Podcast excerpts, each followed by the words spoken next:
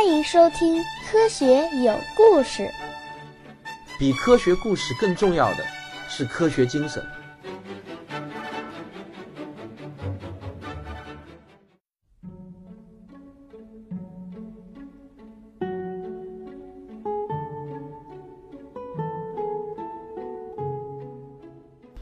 我今天接着给大家讲《仰望星空》的第四话：古代天文学之大成。上一期我们讲到，阿波罗尼用他那颗非凡的数学脑袋，在同心球理论的基本框架下面，又提出了另外一个模型，而这个模型完美的解决了行星亮度变化的问题。那么阿波罗尼的理论到底是怎么样的呢？且听阿波罗尼自己来跟我们说。各位，同心球也好，水晶球也好，其实都不对。行星的运动并不是被好多个互相嵌套的球。带着跑，不是球，那是什么？老师，是轮子，轮子，对，就是轮子。当然，我指的轮子是一个虚拟的轮子。行星运动的轨迹是一个个的轮子。首先，每个行星本身都绕着一个中心点做着匀速圆周运动，这个运动的轨迹形成的轮子，我称之为本轮。而本轮的中心点又在绕着地球做着匀速圆周运动，这个中心点的运动轨迹形成的轮子，我把它称之为均轮。说着，阿波罗尼画了一张示意图。那么这张示意图呢，我以后写书的时候会把它画了出来。他说：“看到了吗？从地球望过去，行星就会做时而顺行、时而逆行的运动，并且我们还可以从该图看出。”行星到地球的距离也是在不断的变化的，这就是为什么行星的亮度也在不断变化的原因。阿波罗尼说完，得意的一笑，他是值得发出得意的笑声的，因为阿波罗尼的思想整整超越了那个时代四百多年。在此后的四百多年中，具备阿波罗尼同样思想的天文学家并不多，本轮均轮理论也一直如和同星球理论长期并存。并且一直处于下风，这种局面一直要到四个多世纪之后才发生了彻底的改变。这是因为又一个天才的出现，他是天文学界公认的古代天文学的教父级人物，他也是第一个能够正确预报日食、月食以及行星排列图形的天文学家。能做到这一点，在当时的人类看来，那就是近乎于上帝的能力。在他死后的整整十五个世纪中，天文学的所有标准教科书都在教授着他的理论。他就是克罗迪斯·托勒密。如果托勒密活到现在的话呢，大约是一千九百多岁吧。这个托勒密是一个了不得的人物。托勒密的祖籍是希腊，接下去有点像是念百度百科啊。他深受古希腊文明的熏陶。精通古希腊人发展出来的天文学、数学、哲学、物理等等学科。他本人是罗马帝国的公民，生活在亚历山大城。托勒密一生痴迷于天文学，并且他是真正的实干派，醉心于天文观测。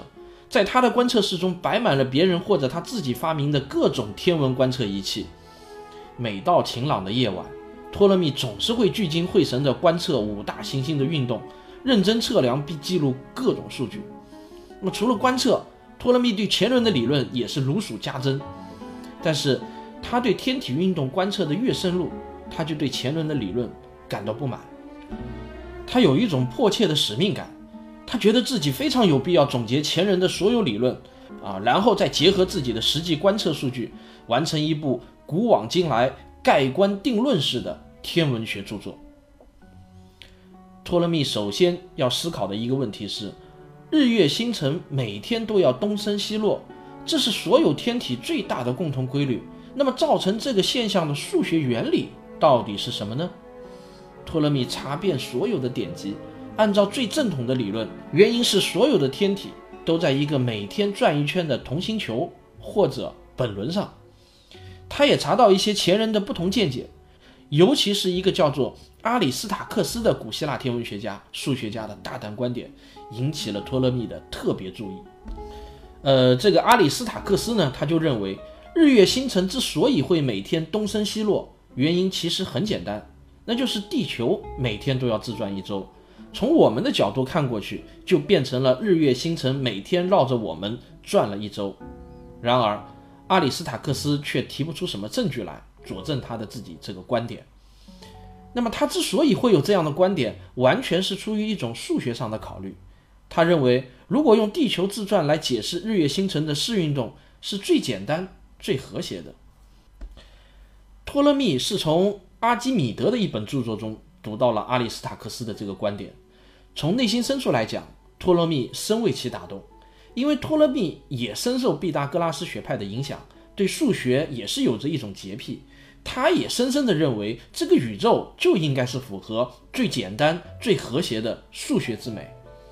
然而，托勒密很快就否定了地球自转这个可笑的想法。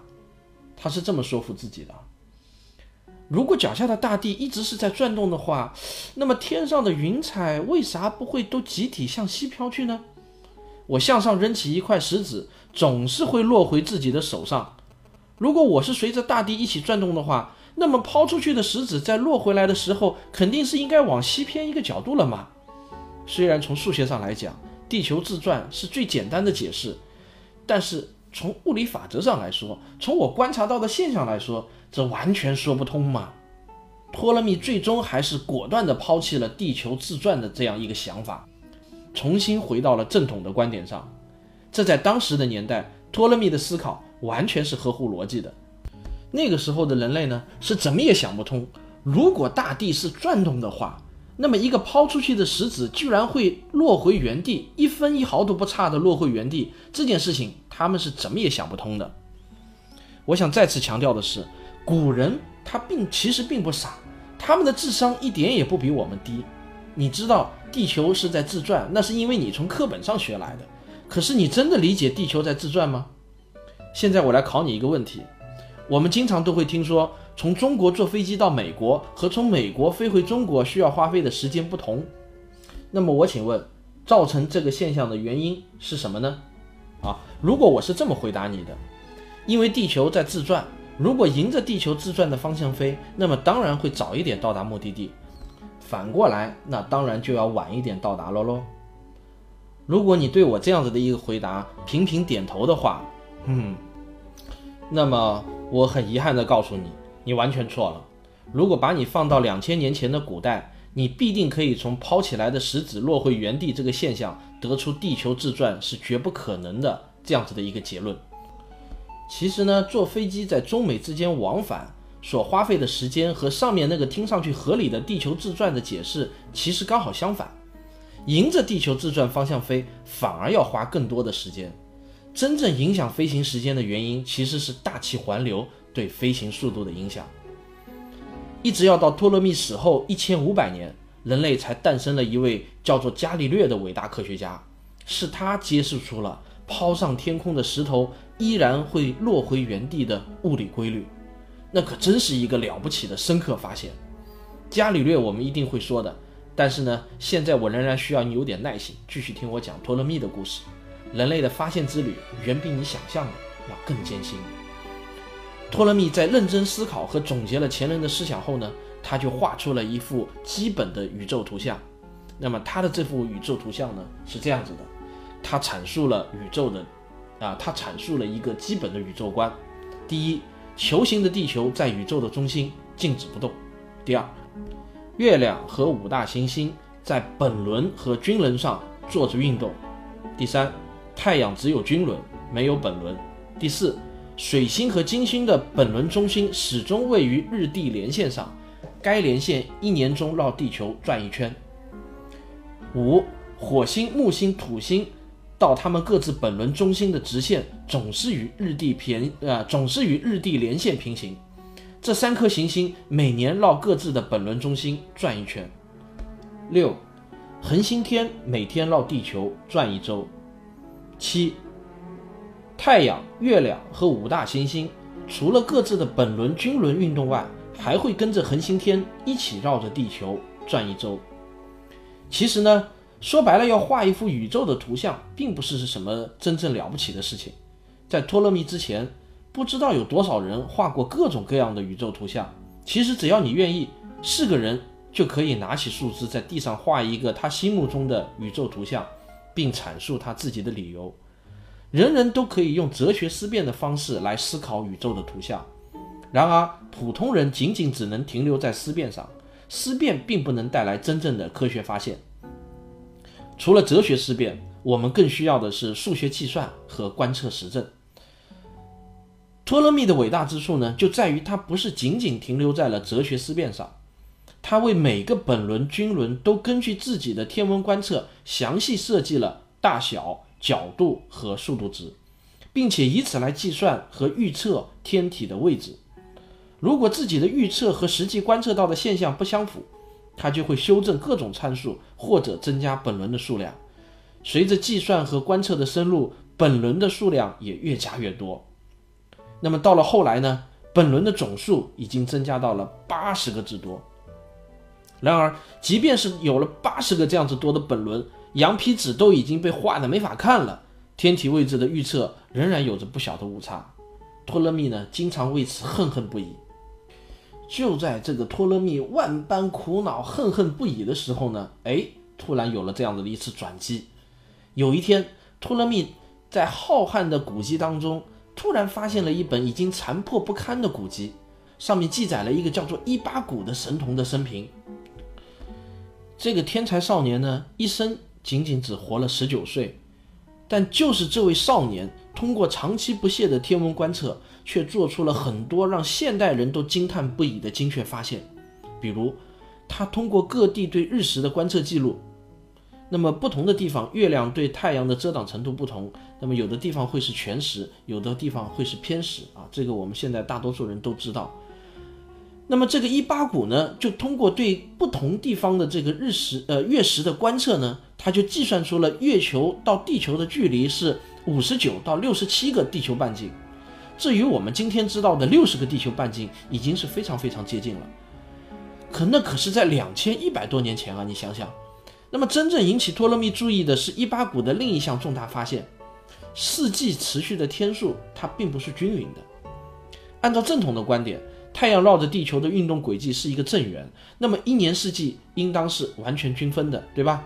那么一一八股呢，就对春分、夏至、冬至、秋分的时间点做了非常非常精确的观测记录。这些时间点其实就是太阳在天空中的视位置的仰角的来回摆动的变更点。啊，刚才我那句话说的有点长啊，你再我再说一遍。这些时间点其实就是太阳在天空中视位置仰角的来回摆动的变更点。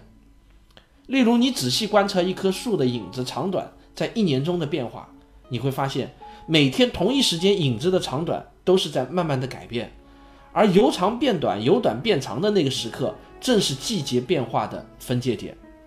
如果你详细记录每天太阳升起的不同时间，也可以找到季节变化的临界点。一八股就发现呢，秋天最短是八十八点幺二五天。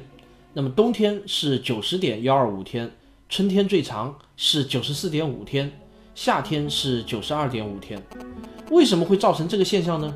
伊巴谷指出，这是因为地球不在太阳圆中运动的中心点上，而是在一个偏心的位置上。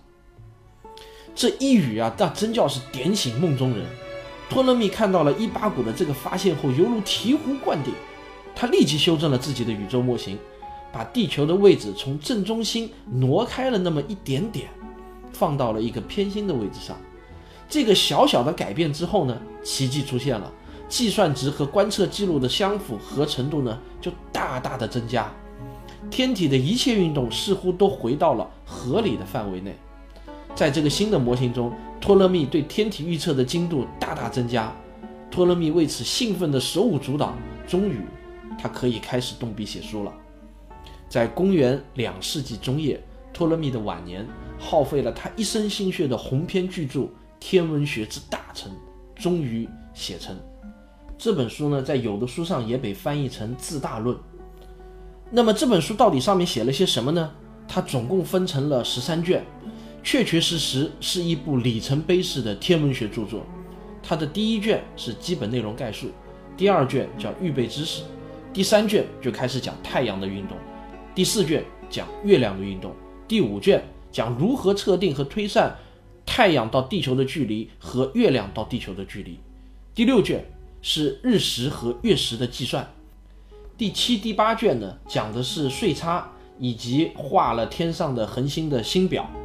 第九到第十三卷，那么就是很重要的五大行星的运动。这部天文学巨著是人类历史上第一部系统的阐述天文学的著作，它是集古代天文学之大成之作。在此后的一千五百年中，它将成为无人敢于挑战的成熟理论，同时也成为了天文学的教科书。大家想一想啊，一本教科书可以一千五百年不改版，我想这在人类的历史上恐怕是绝无仅有的事情了。啊，有些人会说，中国的四书五经恐怕也不会少于一千五百年不改版，也是一部教科书啊。呃，这个也对。但是文科的教科书和理科的教科书，恐怕呢还是有一些差别。虽然我们现在都知道托勒密的宇宙观是错的，然而这在当时依然是人类智慧的伟大胜利。用托勒密的理论可以准确地预报出日食和月食误差时间是多少呢？一个小时之内，也可以基本预报五大行星的运动位置，误差时间基本上也只是在几天之内。从毕达哥拉斯到托勒密，至此，古代天文学的发展基本上就划上了句号。柏拉图提出的拯救现象这个世纪难题也基本上得到了完美的解决。我猜呢，此时你的心中大概会有这样子的一个问题突然冒了出来：那我们中国人呢？中国人创造了那么辉煌灿烂的中华文明，在这几千年中，中国人是在想什么呢？中国人又是如何思考我们的宇宙呢？中国不是有那么多的皇家天文官吗？那么他们都在做什么？他们都是在思考些什么事情呢？哎，这就是我们下一讲要讲的内容。我是卓老板，我是吴京平，我是汪杰，我们是科学声音。